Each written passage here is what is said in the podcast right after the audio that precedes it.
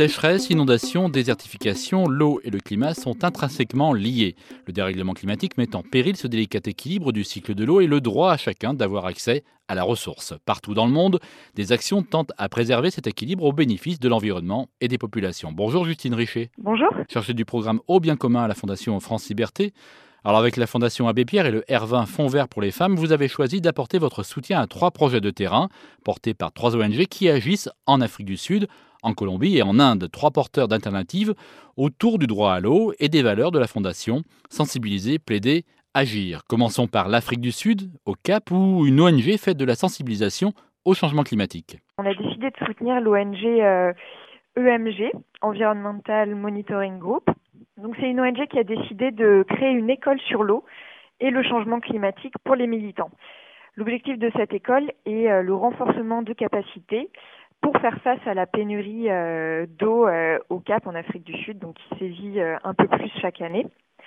Donc l'objectif de ces militants est de parvenir à un accès équitable et durable à l'eau pour toutes les communautés marginalisées du Cap, qui sont les principales touchées. Les résultats de ce beau projet seront normalement d'aboutir à des études de cas de recherche qui euh, se traduiront par euh, des livrets et puis de courts clips euh, vidéo. Le but étant toujours d'avoir un maximum de communication entre ces militants et de sensibiliser toutes les parties prenantes du CAP. Puis par la suite, ces militants vont pouvoir s'approprier ces études et les partager encore plus largement. En Inde, c'est à New Delhi que vous soutenez les communautés dans leur action contre le changement climatique. Oui, tout à fait. On soutient une euh, structure qui s'appelle AYA, qui est une euh, organisation féministe à la base, dirigée par des jeunes principalement. Et ces jeunes œuvrent à la transformation du processus de changement au niveau local. Il faut d'abord comprendre euh, le contexte. À New Delhi, la ville dépend de la rivière Yamuna pour l'approvisionnement en eau. Or, les plans d'eau alimentés par cette rivière sont quasiment détruits à cause des décharges euh, de déchets et des eaux usées déversées dans la rivière. De plus, la nappe phréatique s'épuise euh, de plus en plus. Donc le tout crée euh, des terrains propices au paludisme et à la dengue. Donc il s'agit du, droit à l'eau qui est mis en jeu, mais aussi du droit à la santé de ces communautés qui sont souvent de milieux socio-économiques très défavorisés et donc les plus touchés par la perturbation de ces plans d'eau. Donc ici, le projet euh, de cette ONG AYA est de mobiliser de jeunes porte-paroles pour tenter de restaurer ces plans d'eau par le biais de plaidoyer.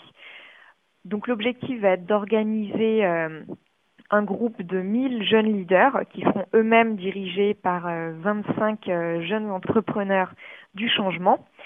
Le tout permettra de créer une campagne de plaidoyer pour sensibiliser davantage le public d'une part et pour euh, créer un plan de plaidoyer pour aboutir à une réunion à la mairie avec euh, le gouvernement concerné euh, et puis les inciter à agir pour restaurer ces plans d'eau.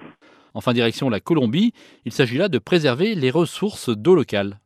Oui, alors le projet colombien qui est mené par l'ONG Corpenca est un petit peu plus euh, technique et euh, finalement concret. Il correspond un petit peu moins à des campagnes de sensibilisation ou euh, de plaidoyer, puisqu'il vise à restituer et conserver des sources d'eau locales par de la gestion communautaire. Donc cette gestion communautaire doit aboutir à la restauration, l'entretien et la conservation de microbassins dans la municipalité de Cocorna en Colombie. Donc 12 groupes de gestion communautaire vont être mis en place pour contribuer à cette restauration des sources d'eau. Euh, ça va permettre un renforcement organisationnel euh, de ces groupes pour gérer les menaces euh, environnementales qui pèsent sur ces sources d'eau des territoires habités par les populations. Donc il y a un plan collectif qui va être euh, mis en place également pour l'entretien et un bassin de référence, un petit peu un, bassin test finalement pour diagnostiquer les besoins en restauration. En parallèle, les groupes de gestion communautaire vont essayer d'identifier des alternatives pour purifier l'eau afin de la rendre potable et utilisable, par exemple via l'installation de filtres à base de sable. Donc c'est tout un processus de formation qui va se mettre en place, mais également des activités un petit peu plus techniques et concrètes par ces groupes de gestion. Alors le soutien que vous apportez à ces projets, comment se concrétise-t-il? Alors il s'agit d'un soutien financier initialement permis également par le R20 Fonds vert pour les femmes et par la Fondation Abbé Pierre qui nous aide à soutenir ces projets. Et puis euh, l'objectif principal est euh, de partager un maximum ces pratiques, ces alternatives, par de la communication, par de la sensibilisation, pour expliquer qu'il y a des alternatives, des possibilités pour protéger l'équilibre du cycle de l'eau et ainsi euh, rétablir le climat des environnements atteints qui parfois n'ont plus la possibilité d'avoir un accès à l'eau et qui ne peuvent plus jouir de leurs droits humains à l'eau. Alors l'idée n'est pas seulement de les aider sur le court terme, mais bien de les rendre autonomes et complètement acteurs. Oui, tout à fait. On a entièrement confiance euh, en ces organisations et on considère que euh, finalement, par rapport à d'autres euh, ONG françaises, on décide de leur laisser entièrement la main puisque eux ont les capacités et les connaissances pour gérer les enjeux locaux, tandis que nous, on se contente euh, entre guillemets de leur faire confiance et de leur permettre euh, d'avoir plus d'écho euh, au niveau international et notamment en France pour potentiellement leur permettre d'accéder à plus de financement et de valoriser encore plus et de faire grandir leurs projets. Et ces projets de terrain sont à retrouver sur france-liberté.org. Merci Justine Richer. Merci. Monde solidaire à retrouver sur fréquence Philippe Bourri, Fréquence Terre.